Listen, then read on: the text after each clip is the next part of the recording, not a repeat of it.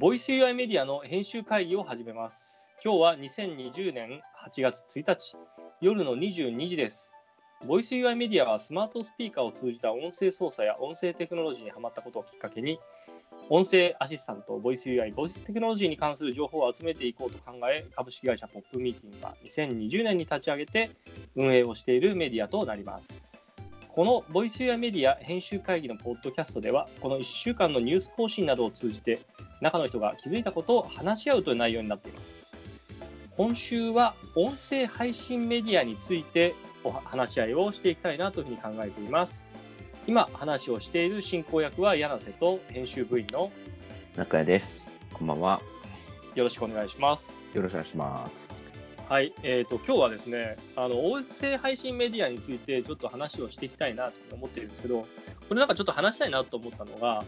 えーとまあ、ちょっとここ最近なんかあのー僕とか中谷さんちょっとあんまりいっぱいは更新できない状況にはなっているんですけど。忙しいね。でただね、まあ、それでもなんか届くあの音声に関してのなんか自分らで探すみたいなことはちゃんとニュースを探すみたいなことをやったりとかちゃんと拾ったりとかあのプレスリリース見に行ったりとかそういうのしてると音声配信メディアのプレスリリースだったりとか多くないですか？最近。よくツイッターとかでもよく聞くし。うん。うん。もうね、本田さんの、あの、ナウナウボイスだっけ？ナウボイス。とか、ボイシーさんとかね、あそと、う。ヒマラヤだとか、そうまあ、ヒマラヤ。そういう、うん。あとちょっと技術で、うん。ウームでいうウームのレックとか、うんうんうん。そうそう。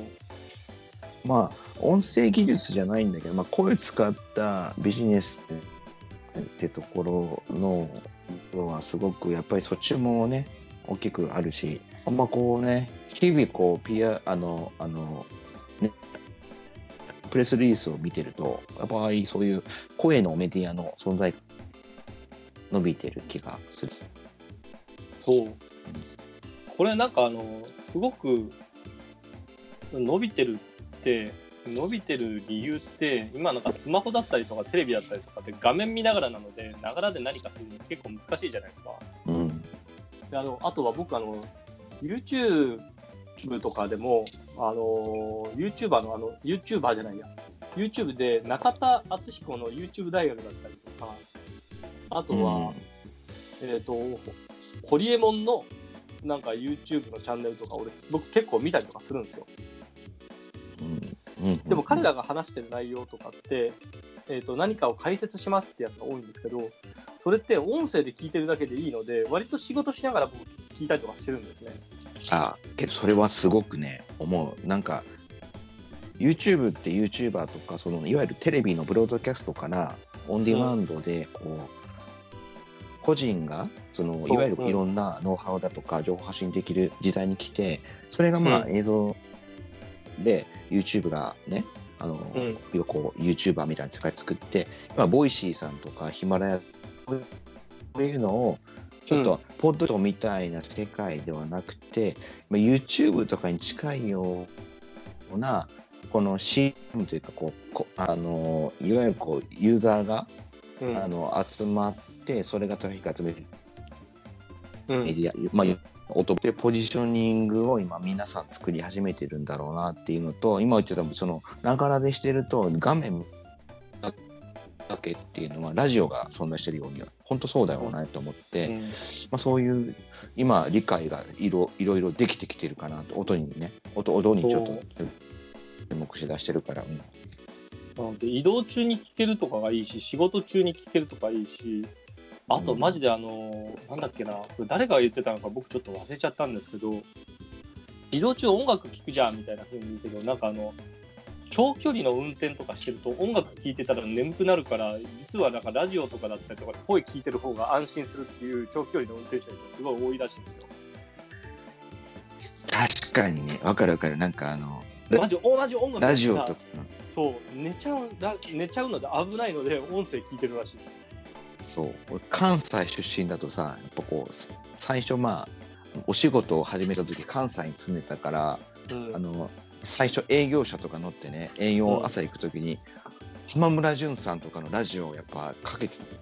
はいはいはい。当時ね。うん。僕結構そういう音楽とかよりそういうなんか聞いてなんか理解をしながら自分で考えてっていうのは確かにあるし、そう。うん、でだからあの、うん、そうそうそうね。そっちの方が確かにあの僕もなんか音楽聴いてるよりなんか確かに長時間やってる時はなんかあの長時間なんかやってる時は音声というか声とかの方がいいなと思ったりとかする時はありますね。確かうにん。ずーっとあのも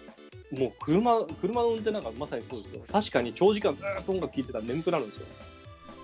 これこれ自分にも当てはめるとそうだなと思ったりもするんでそうそう。だからあ意外とほら車載とかでこういうことやるのはなんかチャンスだったりとかするんだな。チャンスだったりとかいうかあのーなんかながらで何かやるっていうのはなながらで聴けるとかっていうのは今のスマホとかですごいコンテンツ過多になってる状況ですごいプラスなんだなと思ったりとかしますね。うん、確かにあの YouTube の YouTuber のなんかその、うん。いわゆるこう絵的なうん。演出で今行き過ぎたとか、まあ正直うん。まあ、中身ないコンテンツ多いじゃん。時間をただにあの浪費するみたいなコンテンツが正直多いとは思っててじゃあうん。になるとやっぱりちょっとなんかふむふむみたいなのとかってないと絶対ないと思うし一発芸みたいななとかね、まあうん。この前もあったじゃん。なんかあのあのスーパーでさなんかおさ刺身食ってそれからはい。食った後払って窃盗になったみたいなとか、結局さそのなんていうの本当一発芸みたいなさなんかちょっと短絡的なうんやつが増えてきてるけどまあ声になるとね質はねなんかそのそう喋る中身がなんだ重要けどじゃないですか。そうそうそうそうそうそうまあ健全になサイドにはいるんだろうなと思ったりするよね。うんで、そう、あのーまあ、このニュースをちょっといろいろプレスリリースだったりとか、僕らもなんかまあ見たりしてるわけじゃないですか。うんで、えっ、と、あの、まあ僕はちょっと、これ、ボイス UI メディアになんか載っけてなかったんですけど、でもなんか今後はちょっとなんかこういった音声配信メディアについてもなんか載っけたいなっていうふうに思うようなこととか、すごいいっぱい思うようになって、えっ、と、まあその中でね、あの、あったのが、プロ制作の音声コンテンツアプリ、イヤードットスタイルを開発する株式会社イヤーズ、アンリから資金調達を実施っていうのがあったんですよ。うん。で、なんかあのアンリ、さんからして。そう、イヤースタイルっていう、これアプリがあって、あの、iPhone のね。うん。で、えっ、と、まあなんか資金調達の背景、米国ではポッドキャスト聴取ユーザーが右肩上がりで増加を続け、現在では MAU1 億人到達するほど人気を博しています。中国でも6億ダウンロードを達成した音声配信最大手のヒマラヤを筆頭に音声コンテンツ市場が急速に拡大しています。まあ、このような世界的流れを受け、日本でも音声コンテンツ市場は注目され始めていますが、構成収録、編集、演出までをプロが行い、手軽にアプリ上で聞ける音声コンテンツはまだ少ないため、動画配信サービスや漫画アプリ等のプロ制作コンテンツに慣れたマストまで至ってないのではないかと感じています。でまあ、なんかそこで日本音声コンテンツの聴取体験を普及させるために、プロ制作の音声コンテンツを優先に届けることが必要だと考え、インハウスでの音声制作チームと体制構築とアプリ開発のため資金調達を実施しましたって書いてて、でこのイヤースタイル、うん僕入れたんですよ。うんそしたらですね、あのいわゆる、まえっと、今、やっぱり自分らで作るみたいなことを言ってるので、まあ、自分らでのコンテンツもあるんですけど、それだけだったら多分、まだインハウスで作るときに多分量が少なかったりとかするので、他のポッドキャストが聞けるようになってるんですね。で、えっと彼らの、うん。その中に他のポッドキャストを聞くためのツールになっている、プラス彼らの今、音声コンテンツっていうのが配信されてるっていうような状況なんじゃないかなと僕は思ってたんですよ。なんか使ったりとかすると。で、その中に今ですね、あの、イヤースタイルが作る、なんかボイスノベルみたいなのを作ってたりとかして、それを聞くとですね、あ、なんか昔、なんかあの、えっ、と、特にゲームとかだったら、オーディオドラマみたいなのがあの CD とかで売られてたりしたんですけど、それがなんか手軽に聞けると思って、あこれ意外となんかあのちゃんとドラマ見てる感じで面白い、ドラマ見てるとか、なんかそういうの聞いてる感じで面白いなって思ったんですよ。そうすると、これでやっぱコンテンツ聞けたりするって、なんか、あこれはなんか僕にとってはマジで移動中とかはちょうどいいと思ったので、しかも、音声で作るんでですね、いわゆる必要なのって声 SE、BGM だったりで、例えば宇宙とか作ろうとすると、マジで 3DCG なんか使うとすげえ時間かかったりとかするのが、一気にここ解決できんなと思ったりとかして、あ、これは面白いなと思って、どんどんどんどんなんかお話が作られていく可能性はあるなと思ったので、あこれいいな。しかも移動中のなんか3分だか10分だかで聞けるようなものがどんどん集まると、あこれはなんか続けられるなっていうふうに思ったときに、こはい。これ、彼らは、えどうなんだろう、えっと、自分たちのやっぱコンテンツプロバイダーとしてのポジショニングなのか、プラットフォーマーとしてのポジショニングど、どっちを主体にやろうとしてるんだろうね。プラットフォーマーだとうん。 Voicy、Voicy さんっていう、やっぱりさ、 Voicy さんも TBS とか電通とか中京テレビとかからはいはいはい。7億とか入って、たっけ？去年ぐらい確かにしてて、あのーやっぱりこう、やっぱこうメディアとしてのその声っていうところの、プラットフォーマーとしてのポジショニングはやっぱやっぱ日本では一番強いし、うん。から牙城を崩していくっていうのは、伸び率から考えたとしても、なかなかちょっとチャレンジングっていうところだだから自分たちでコンテンツプロバイダーになって、逆にその、 Voicy さんにコンテンツ流すような、あの、ことも考えてるのかもしれないけど、まあ、どどういうポジショニングで、その、まあ、 ANRI さんしてるってことは、結構シーズとかや、シーズ A とかっていう、結構初期のところで出してて、うん。 Voicy とかでちょちょっとステージが違う気がしてて、なんかその辺はちょっと面白いね、なんかね、この辺の動きが。なんか、そう。黎明黎明期からまだ出してるうん。ね。なので、あの、あこれはでも面白いなとか、あの、こういう、そういったコンテンツだったりとかの体験みたいなのは、こうどんどんできるっていうのは、これは楽しいなと思って、で、特になんかあの、まあ、都市部に住めば、まあ、これ都市部でも、そうだし、田舎とかでも車で移動する人にとってはプラスなのか。まあ、でも、割と、その、画面を見ないで移動できるみたいなのとかは、あの画面を見ないでなんかコンテンツを体験できるっていうのはやっぱいいなってのはすごく思ったし、あとは AirPods とかがあるので、ここ最近は。ずっとそれで聞いてるなみたいなこともあるんでですね。あ音声でちゃんとコンテンツを提供するみたいなことができると、あ音声版 Netflix みたいなやつとかもマジで作れるなとか思ったりとかするんですよね。ちゃんとそういうのがあればですよ。あーそそこすごくねあの、ちょっと話そうと思ったのがあって、えっと、あの、まだちょっとその一つは、えっと、いわゆるスマホの時代になってみんな電車乗ったりしたり画面を見る時代が来たじゃん、うん電車乗って画面見てるで、うんね、メトロとかにも w i f i あってみたいなと。一方こう車通勤の人たちもいてその人たちって別に出勤中って見ないんだよね、はいはいはい。その時音楽聴いてる。うん。分時間の中でいくと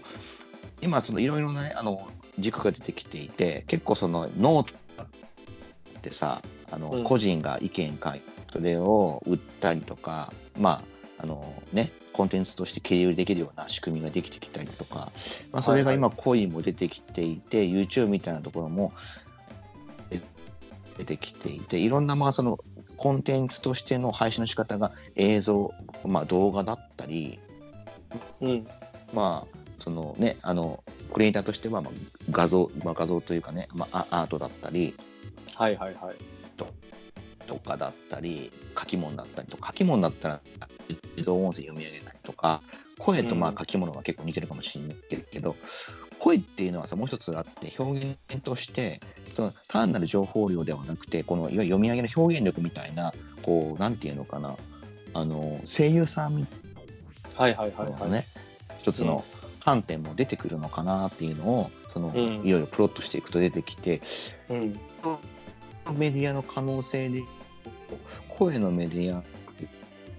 まあ、その2つのノート的な意味合いと、そのいわゆるこはいはいはい。う表現力っていうところの2つの意味合いの中で、整理されてくるのかもしれないなっていうのをちょっと感じたりしてたっていうのがあるんあですね。あ、まあ確かに。うん。はい。い今はどっちかでラジオのなんかオンディマンド化みたいなっていうか、うん。ラジオの YouTube 化民主化みたいないるけど、はいなんかそのいわゆるこう意見だとかいろんなところのノート的なこう、うんね個人の的な表現力プラスこう声優さんみたいな世界のねあの、うんなんだえっとまああの絵師さんとかのなんだっけあのメディア pixiv。pixiv。ピクシあそうそう pixiv pixiv みたいなところ、声版みたいなのを声だけの登録とやっぱコンテンツの表現をしていくってところ、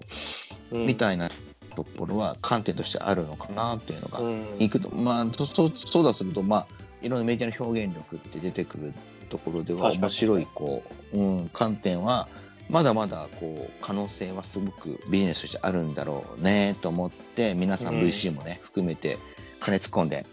はいはいはい。実際まあいねオーディエンスついてきてるしうん。そう。だからトラフィックとかっていうよりはなんかオーディエンスだよね。このお声の世界あまあそうですね。確かに、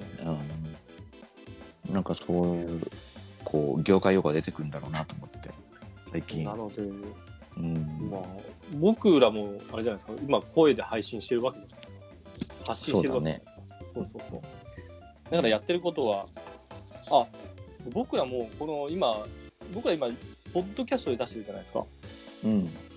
これなんかヒマラヤになんか載せ替えすることもできるってやつなので、ちょっと僕試してみようかなと思ってヒマラヤやってみよう。ん、なんかあの、他のなんかメディアとかも考えたんですけど、あのヒマラヤだったら、えっ、と、なんだろう、200メガ以内だったらアップロードできるってあったので、う、うん、で他のいわゆるアプリでやってるやつだと、えっ、と、アプリでしリアルタイムに収録したものしか流せないみたいなのが結構多かったんで、今それができるのがヒマラヤぐらいしか僕見つからなかったんですよ。うん、なんでちょっとヒマラヤやってみようかなと思って。そうそう。やっぱヒマラヤが一個抜けてるのかなと思うグローバルあのーあとはヒマラヤの場合は、多分ユーザー多いのと、えっ、と、うんあの、ユーザー多くなる要因に、あとはなんかあの、いわゆる配発信者、配信者うんが、えっ、と、いわゆるなんかマネタイズできる仕組みがあったりとかするので、いわゆるビジネス系の人たちは、そっち使いますよねになるんじゃないかな。あ YouTube の YouTube の声版ってことうん。かなそしてやってるのか、あとはそ、こまでよく知らないんだけどあとはヒマラヤとかは、オーディオブック、いわゆる本を、本の出版社と契約して、読み聞かせみたいなオーディオブック。読んでいいよっていう、そう、読んでいいよっていうのを、いわゆるヒマラヤで発信してる人に読まして、それでその本を買ったら課金みたいな、そういうのもあるんですね。うんオーディオブックはこれからあると思うあ。あの、エコマジで？ーとく車で使ってるとマジ思うね。ほんま思うわ。あ前言ってた Kindle 聞いたらめっちゃ最高にいい感じだっていう話。そうそうそうそうそう。だから、Kindle に限らず、なんか情報を得るための車って運転してる時ってハンドル握って前見てるでしょ。そう、だから、そう、この時間を、うん、耳ってこれ入ってくるじゃないですか。これ全く一緒で、あの僕、ジムい、あジム今日8月1日なんで、僕ずっとエニタイム休会してたんですけど、7月末まで。あの復活コロナでね、そうそう、コロナで入れないんで、あの入れなかったんであの、ジムが休みますみたいになってたんですよ。だからもう休会してたんですよ。お金だけ取られるの嫌なんで。で、うん8月1日なんでちょっと復活したんで、またジムに行こうと思うんですけど、ジムであのランニングマシーンとか自転車乗りながら、うん、まあ、自転車の場合は乗りながら YouTube とか見るんですよ。うん。でも、ランニングしながらだったら YouTube とか見てたりできないんですよ。あのそうそうそう。画面が揺れるから、揺れるからであの自分の目線が揺れるから無理なんですよ。うん。そうすると、やっぱりオーディオブックだったりとか、あとはですね、そのビジネス系の YouTuber みたいな、まあ、例えば本当に中田、あの中田敦彦とか、そういう人が言ってるようなものを耳で聞くっていうのが多分メインになるので、あとは僕、あの、ラジオトークの丸山ゴンザレスのなんだか旅みたいなやつとか俺聞いたりとかするんですけど、うん。そういうやっぱ耳で聞くっていうのは、ちょうどなんか一回聞いたら、ああ、走る時間終わってんなみたいな風になるので、本当にちょうどいいなと僕は思うんですよね。だから、意外とこの音声配配信で何かにプラスになるみたいなのは、あの楽しあのいいなみたいなふうに思うし。例えば本当になんかランニングで走る時間1時間だとしたら、1時間ちょうど楽しめるやつがあったら、あ終わった頃にあ終わったみたいになるのが一番いいなと思う。この前さ、えはいはい。そうだね。あの、なんかさ、あの、あの、ビジネス、ビジネスアイデアコンテストみたいなんで話したことあったじゃん。ちょっと半年ぐらい前に。もうちょっと前か。ああ、ありましたね。あの時にさ、なんか、で、で電車のコンテンツって結局、そう15分みたいな話、電車はいはいはいうん一つのこの、いわゆるこう、ラーニングコンテンツの、この尺ってこうだよねって話とかしたことあったじゃん。はい。うんあれ、あれと声とかって結局親和性すごい高いんだろうなって。思ったりしたんだよそうん。じえじ10分とか15分とかさ、やっぱそういう一つのこう。尺の、うんはいあのそい今言った話と一緒と思ってて、あのうん昨日あの最近さあの一緒でコロナが落ち着いたからまた始めてんだけどしてるとさ、やっぱこう音だけの世界になって音楽聴くだけじゃなくてやっぱこう、はいはいなんだろう英語のニュース聞いてちょっと英語の耳にね、あの劣らないようにしたりとか、うんそういうことをしてるんだけど、やっぱこう走ってる時意外とね意識そんなにな何でも理解できるところにいてそういうちょっとビジネス的なアイデアだとかいろんなねオピニオンだとか、そういったせあのものを聞きたいなとか思ったりしてて非常にその車もそうだしそういったあのフィットネスもそうだけどねそういった時間ってこ声だけの情報ところで YouTube みたいな手軽な感じっていうのはやっぱこうビジネスチャンスだし今 VC が金入ってきてるしねそれ本当面白いなとは思うね。うん、なので、今、他にちょっと僕面白かったのはあれですね、オーディオムービー .jp ってのがあるんですよ。あのこれ TBS 系が作ってるのかな？知ってます？この前のカナダダのかのあのロール声版あ、そうそうそうそうそうそうえっとそう、ロールルールあああんなイメージねあんなイメージかな。あれよりももっと聞くだけになってるんですけど、これは今まで僕今、今までで一番聞いた中でクオリティ高いと思ったのが、今僕、中谷さんに URL 送りました。オーディオムービー。これすごいですよ。これの、今、半沢直樹の全章ストリーミング配信中、TBS ラジオオリジナルドラマっていうのと、もう一個、ザ・ギルティ・バイ・オーディオ・ムービーってやつがあるんですけど、これめっちゃよくできてるんですよ。このギルティってやつがめっちゃよくできてるんですよ。オーディオ・ムービーで JP の。これ聞いてもらったらわかります。すげえよく。ギルティ今ギルティって言うと別のドラマの想像する人いるかもしれないけど あ、そうなんですそうあこちょっとねれよくできてると思って、で、あとは、あれですね、このコン音声コンテンツっていうところでいくと、これ,、まあ、これ多分なんか TBS 系列のなんかだと思うんですけど、オーディオムービーとかもそうですけど、まあ、TBS ラジオだ、そうそう。あの、TBS ラジオって昔から、2004年とかから、えっ、と、倍増員ってしますよね倍増員違う。あの、あれ、どこだっけな。えっ、と、外苑前、えっ、と、ああ、そうだ、倍送員。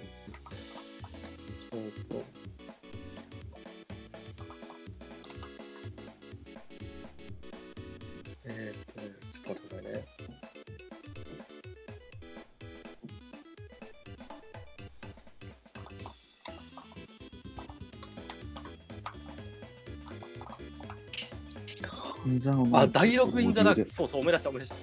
ダイアログインザダークってします知らない知らないダンサーインダークは知ってるけど、あダイアログインザダークですね。あ、これもちょっと僕、なあの、中谷さんにます。ダイアログインザダークっていうのは何かっていうのが、あの、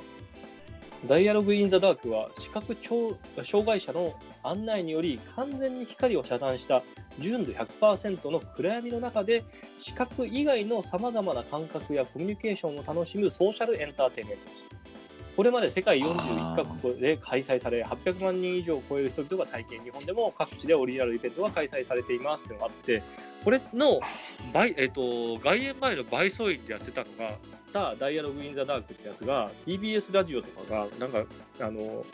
なんだろうな、えっ、と、スポンサードを2004年だか5年だかにしてたんですよ。だから昔からそのうん TBS ラジオとかって、その音声について何か一個発展させようとすることは結構いっぱいやってんだなみたいなことを、このオーディオムービー .jp とか見てもいろいろ思いましたよあね。ー確かに。けど、昔さ、あの、全、なんか、いわゆるまあ、あの、生まれてからずっと全盲の人の絵を見たときに、うん。それはまあ、あの、展覧会に見た絵って、はいはいはい結局色が、うん色がなかったんだよね。うん形だけで表現されていて、うん。で、まあ、それは多分、あの、まあ、健常者が作ったんだけど、うん黒黒い紙に白で、はいはいはい。うん。あの抜く感じの書き方をしてたのね。その時はいはいはいに結構しょ、衝撃だったイメージがあったの。要するに、視覚がないか、一つのこの視覚っていう重要な情報がない感覚で、うん。聞こえてくる音音とか風とか、はいまあ、いわゆるこうの情報だけで感じたもので表現される世界って、本当そうそうだよね。ララジオとかもそうだし健常者の人たちもすごくこう感感度が高い感じでうん。この人たちのなんか感覚とかそのそういったところのなんかこう表現されるコンテンツっていうのは見てみたい。聞いや見てみたい。聞いてみたいかそれは聞いてみたりとかまあ、ちょっと体験すると、このダイアログ・イン・ザ・ダークとかだったら、なんかマジで感覚が研ぎ澄まされるような、ような、僕やったことあるんですけど、感覚が研ぎ澄まされるような感じになるんですよ。なのでですね、多分本当に音声にマジでめちゃめちゃ集中したドラマだったりとかすると、いわゆる本当にうんネットフリックスみたいにもう音声、耳で聞くこと前提で視覚を使わんぞみたいなものを作ったら、ものすごいなんかなんか想像力豊かなものっていうのは作れるかもしれないですね。ちゃんと SE とかも入れてね。そうだね。そうそう。すると、ちゃんとなんか出来上がっていく可能性は高い。というか、あのそういうようなドラマがこういうふうに集まっていくと、ああ、これはなんか、うん。いやまあ楽しい未来はあるな、あ音声である意味あるなみたいなものとかもいっぱい出てくるだろうし。うん。てかもう半沢直樹がオーディオはのあのそなんかセカなんかねなんていうの？でこのサブ。サブストーリーがオーディオムービーでされてるの。マジか、はい。これちょっとすごくない？声だけこれちょっと聞きたいです濃ゆい。声だけでわかる濃ゆいな濃ゆいなこれ。多分ね。うん。えー、TBS さん結構いろいろ頑張ってる、うん、そうなんですね。なるほどだからこれちょっと面白いなと思って。まあでも、これもちょっと聞いてみてくださいよ。なんか、ああ、なんか思いつくきっかけになるかもしれないなと思うんで。そうだまあ、というね、こともあるんで、なんか音声配信コンテンツとかも今後、えっ、と、ボイス UI メディアの中にちょっと入れてみるかみたいなことをちょっと思い始めましたっていうのがあります。そうですね、はいあの、うん、二人でやってるんで、あの、適当、あの、好きなことを全部どんどん取り込んでいってます。すいません。そのそのうち、はいそう、まあ、いろいろ、いろんな形で最適化されていくんですよ、多分まあそうだね。いろんな形で、えっ、と、あの、僕、あと、与沢翼さんの YouTube とか聞くんですけど、なんかいろんなこと考えて、自分でいろいろ試行錯誤してたら、それがどんどんどんどんオリジナルに進化してみたいなこと言ってたのを聞いて、いや、彼はすいろん。ないことやれと彼はね、あの、最初、なんかくだらない感じだったけど、最近ね、ちゃんとしてるよね。そう本当に面白いんですよ。本当うん。ちゃんとあのね、あの、うん。あの上から下までちゃんとね、全部辛辣もなんだよね。うん。そう辛さもなんだよね。うん。そうなんです。まあ、そんなことがあって、えっ、と、まあ、音声コンテンツを。だって、その与沢翼さんのなんか YouTube も聞いてるだけでいいんですよ。俺、すごい、映像なくても、いいんですよ。本当に。そうそう。あ、うん、そう、本当まあ、いいこと言うなって思うもんね。そう彼に聞いてるからね。そう。まあまあ、そういったことがあるので、いわゆるなんか音声配信コンテンツはちょっと興味、興味体験あるな、みたいなことでよく聞いてます。ね。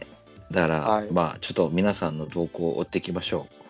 はい。そんなう。形で、また、はい。は。はいい。じゃあ今日はこれで終わりにしたいと思います。はい。はい。はいじゃあよろしくお願いしますありがとうございました。お疲れ様です。はい、失礼します。